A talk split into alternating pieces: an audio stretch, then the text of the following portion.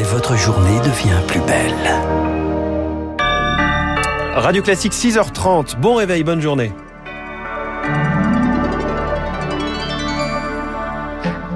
La matinale de Radio Classique avec François Geffrier. Matinale qui commence avec le journal de Charles Bonner. À la une ce matin, l'espoir enfin d'une désescalade dans la guerre en Ukraine. Des négociations se tenaient hier en Turquie. Le président ukrainien parle de signaux positifs. La Russie de discussions substantielles avec au cœur du débat la neutralité de l'Ukraine. Les Occidentaux restent prudents car pour le moment les deux parties n'ont pas encore acté de cesser le feu. Marc Tédé.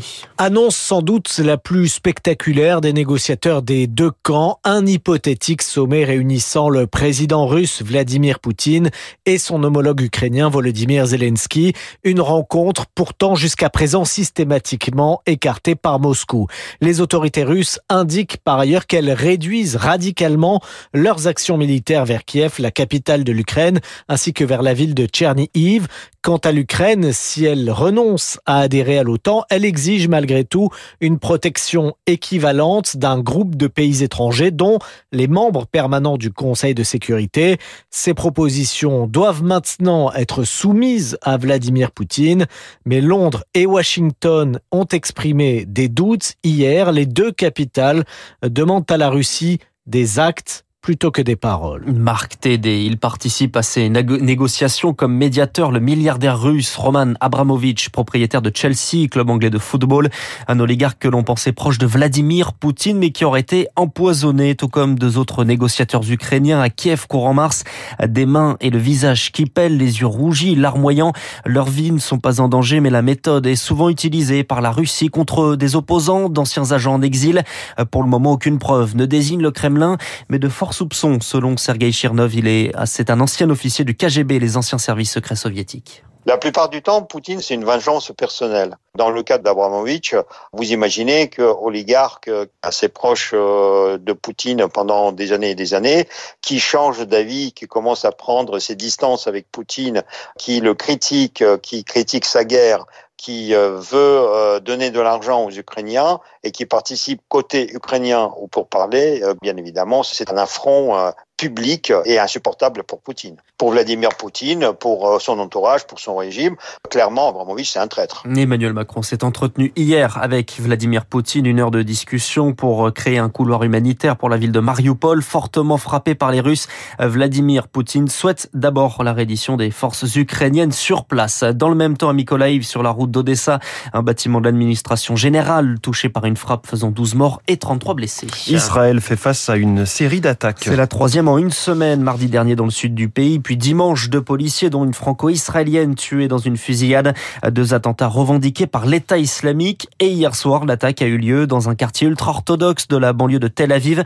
La police fait état d'au moins cinq morts, Pierre Collat. Oui, selon des témoins, c'est un homme qui tirait sur des passants depuis une voiture. La police ne communique pas son identité, mais selon des médias locaux, il s'agirait d'un Palestinien originaire de Yabad en Cisjordanie occupée et qui sort de quatre années dans les prisons israéliennes. Il a été abattu au cours de son arrestation. Cette troisième attaque intervient alors que les grands rassemblements de Ramadan approchent. Le pays craint une multiplication des attentats euh, terroristes. Le Premier ministre promet de les combattre d'une main de fer. En face, le Hamas, mouvement islamiste au pouvoir à Gaza, soutient ces actions violentes. Réponse légitime, selon eux, à euh, l'occupation. Mais fait assez rare, le président de l'autorité palestinienne, Mahmoud Abbas, condamné hier soir, estimant que cela euh, aggrave la situation.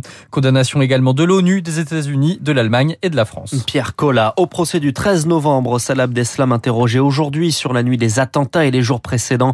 Hier, son ami d'enfance Mohamed Abrini a été questionné. Il a reconnu être prévu dans le commando des terrasses, mais indique avoir refusé.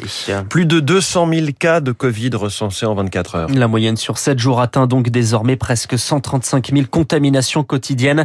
Les admissions en réanimation sont stables, mais en plus du Covid, les virus hivernaux font un retour fracassant. Les gastro, mais également la grippe, avec des symptômes parfois très forts, signe que nos corps ont perdu l'habitude de les combattre, conséquence des gestes barrières imposés depuis deux ans.